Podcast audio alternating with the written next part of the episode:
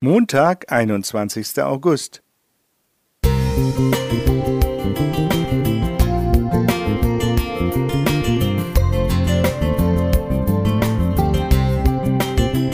Ein kleiner Lichtblick für den Tag.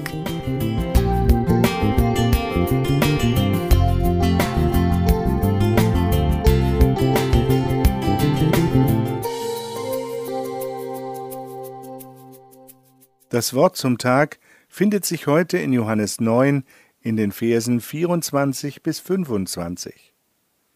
Da riefen sie noch einmal den Menschen, der blind gewesen war, und sprachen zu ihm, Gib Gott die Ehre. Wir wissen, dass dieser Mensch ein Sünder ist. Er antwortete, Ist er ein Sünder? Das weiß ich nicht. Eins aber weiß ich, dass ich blind war und bin nun sehend. Als Sehender kann man sich gar nicht richtig vorstellen, wie es ist, ein Leben im Dunkeln, in totaler Finsternis zu führen. An einem Sabbat begegnete Jesus einem Bettler, der blind geboren war. Ihm wendet sich der Sohn Gottes zu und streicht einen Brei aus Speichel und Erde auf seine Augen. Dann fordert er ihn auf, sich in einem Teich in der Nähe zu waschen. Der Blinde gehorcht, wäscht sich und kann sehen. Nun beginnt das Fragen der Leute. Ist das wirklich der blinde Bettler, der auf einmal sicher umhergehen kann? Man fragt ihn persönlich und erfährt, ja, ich bin es.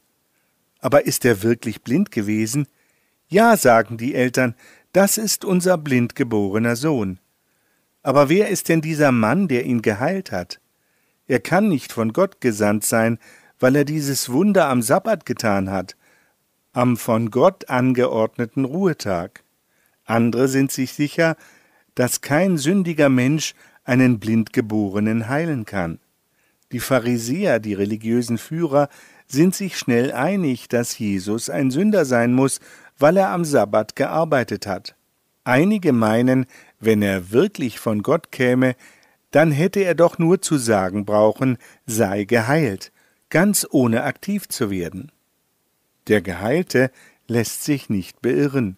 Ob dieser Heiler ein Sünder ist, weiß er nicht, aber es steht fest, dass er selbst blind geboren war und jetzt sehen kann. Für ihn ist das keine theologische Frage, denn er hat die Heilung selbst erlebt, und er kann nun zum ersten Mal in seinem Leben sehen. Je mehr er darüber nachdenkt und davon erzählt, umso klarer wird es ihm. Jesus ist von Gott gesandt. Kurz danach trifft Jesus ihn erneut und stellt sich als Sohn Gottes vor. Ohne zu zögern antwortet der Geheilte darauf Ich glaube, Herr, und wirft sich vor ihm nieder.